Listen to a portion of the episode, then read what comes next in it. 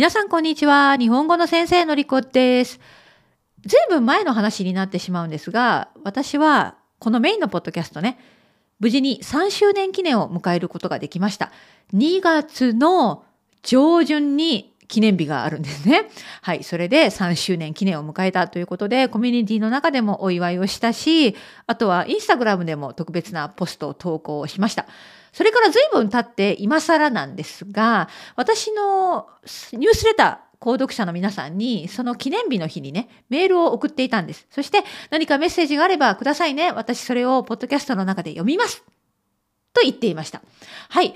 あの、6名の方がそのアンケートに答えてくれたので、その皆さんのメッセージを読みたいと思うんですね。えー、まあ今日は6人、プラスちょっと Japanese Together の方のメンバーの意見を言おうと思うんですけれども、感想を言おうと思うんですが、あの、本当に時々、まあよくではないですけど、時々インスタグラムを通して、えー、そしてメールのコンタクトを通して、またはコミュニティの中で私にメッセージを直接くれる方がたくさんいます。え、私のポッドキャストを本当に聞いてくれてありがとうございます。はい。まずは、ハンガリーからフランシスカさん。え、私のポッドキャストへのメッセージですね。I can learn all tips for Japanese beginners learning ということを書いてくれました。まあ私が解釈したのは、私のポッドキャストでね、よくインプットが大切だよとか、ね、たくさん話す練習をしてくださいよ。多読もいいですよ。なんかいろんなことを話してるじゃないですか。そういうのが役に立っているということだと思います。はい。大体いつもね、同じことしか言ってないんだけれども、まずはたくさん聞く。たくさんインプットする。インプットする方法は聞く、または読む。ね。そして上級になればなるほど、日本語が上達すればするほど、読むということがとても大切になると思います。多読。はい。えー、それでは次は、ドイツからセリーヌさんかな？I really enjoy learning Japanese with your podcast. I also like the topics you are talking about. Keep going! ありがとうございます。はい。これ本当に嬉しいコメントですね。このトピック、私が話しているトピックは本当にいろいろだと思います。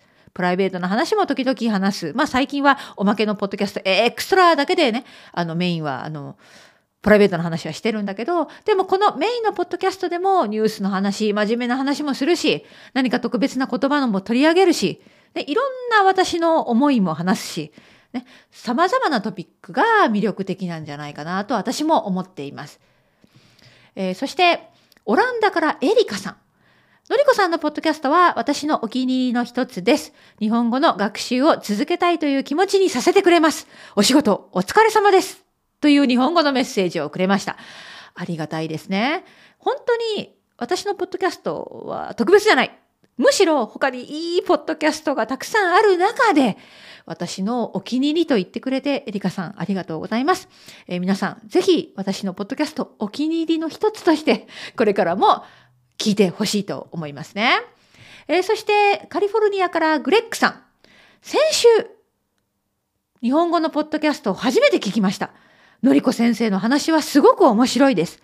ポッドキャストを聞きながら、トランスクリプションを読みながら、日本語の勉強になります。わあ。グレッグさんのように、最近になって私のポッドキャストを知って聞き始めたっていう方も意外といるんですね。はい。あの、最近聞き始めたという皆さん、私のポッドキャストね、エピソードがたくさんあるんです。もうすでにシーズン1は365あるからね。に関してはですね、えー、今日で150いくつじゃなかったかな？はい、本当にかなり多いですから、まあ、無理のないようにコツコツコツコツ聞いてほしいと思っています。でも、これからも末永くよろしくお願いしますね。はい。えー、それでは次のコメントかな？じゃあ次は、はい、ソフィーさんですね。フランスからです。この方は私の Japanese Together のメンバーの方でもあるんですが、your podcast contests are perfect because topics are different and rich of expression and vocabulary. Keep your style. I like it. はい。ありがとうございます。いいですね。やっぱり私のスタイルが好きという方が本当に多いです。まあ、どんなスタイルのか、スタイルなのか、実は私にはよくわからない。あの、授業のようなスタイルじゃないけど、時々真面目な話もするし、でも本当に正直に、本当ですね、そこが大事だと思っています。私はなるべく自分の意見を正直にシェアしたいと思っているので、まあそういうのがのりこさんのスタイルなのかもしれませんね。ソフィーさん、ありがとうございます。それでは、カナダからマリリンさん。ポッドキャスト3周年おめでとうのりこさんはいつも頑張っていて、面白いコンテンツを作ってくれて、ありがとうございます。ポッドキャストと Japanese Together はとても楽しいです。ありがとう。はい。あの、マリリンさんとはね、とても長い付き合いで、プライベートレッスンも受けてくださってるし、いろいろなチャレンジもね、多分一番多く参加してくれているし、コミュニティのメンバーでもあある。そして、ポッドキャストをいつも聞いてくれているんですね。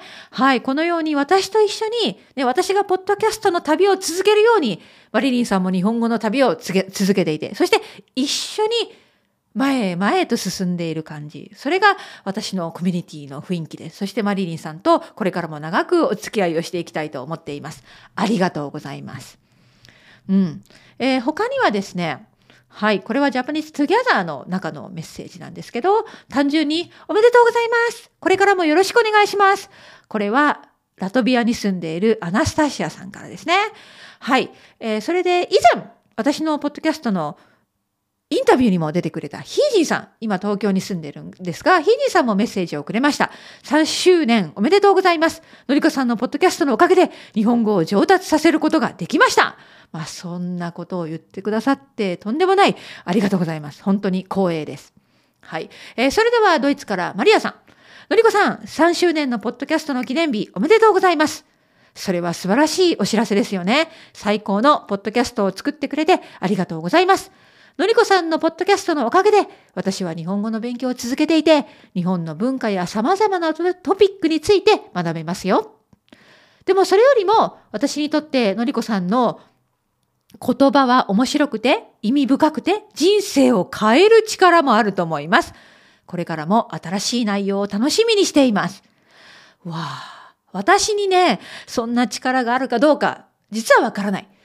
ね、でも、でも、できるだけポジティブな表現をして、ポジポジティブなメッセージを皆さんに伝えたいと思っています。なので、その力が皆さんに伝わっているなら、少しでもその雰囲気が皆さんに伝わっているなら幸いです。ありがとう。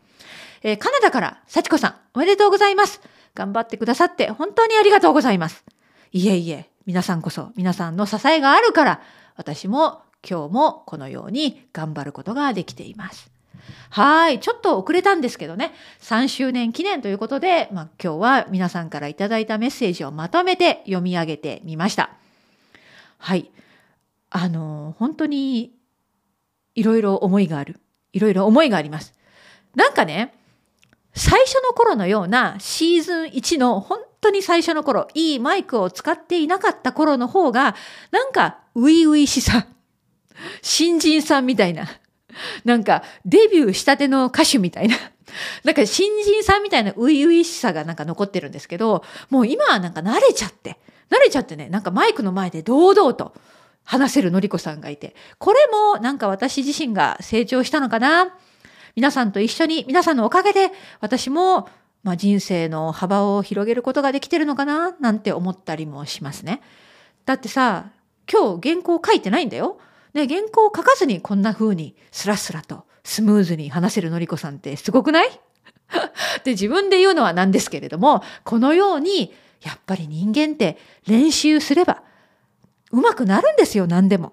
ね、だからなので私の場合はねポッドキャストをまあ3年間続けてきてこのように話せば話すほど 話せば話すほどなんとなくうまくなってきた感じがする。でも全然アナウンサーのようじゃないし、時々ね、言い間違いもするし、本当に間違いもある。でもそれをそのまま、そのままさらけ出すのが私のスタイルかもしれません。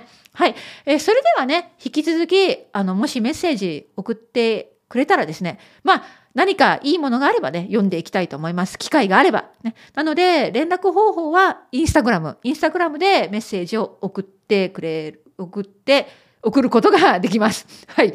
あとは私のウェブサイトからね、コンタクトフォームもありますね。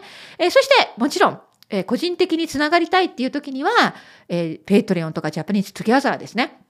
基本的にはやっぱりコミュニティの方を中心にあの私は活動しているので、その方から本当にメールが来れば必ずお返事をしているんですよ。はい。で、もし、ね、メールでいただいて、私必ず返事してるんですけど、返事がないっていう方は、迷惑メールボックス、あの、スパムメールになってる可能性がありますから、そのところもチェックしてみるといいかもしれません。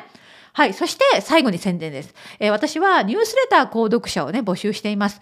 えー、これはね、私のサイトに行って自分のメールアドレスを登録するだけなんですが、だいたい月に1回、多い時は3回ぐらい送っていると思います。だいたいお知らせなんですけど、私は最近ね、Easy Japanese ブログっていう風に、あのブログを書いてるんですね。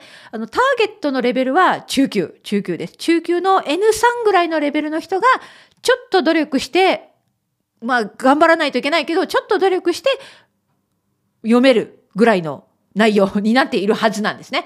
はい。そういうのも書いてるので、新しいブログを書いたらニュースレターで連絡しているし、何かイベントがあれば連絡しているし、チャレンジなんかも一番に、まあ、私のコミュニティとニュースレター購読者の人にお知らせしています。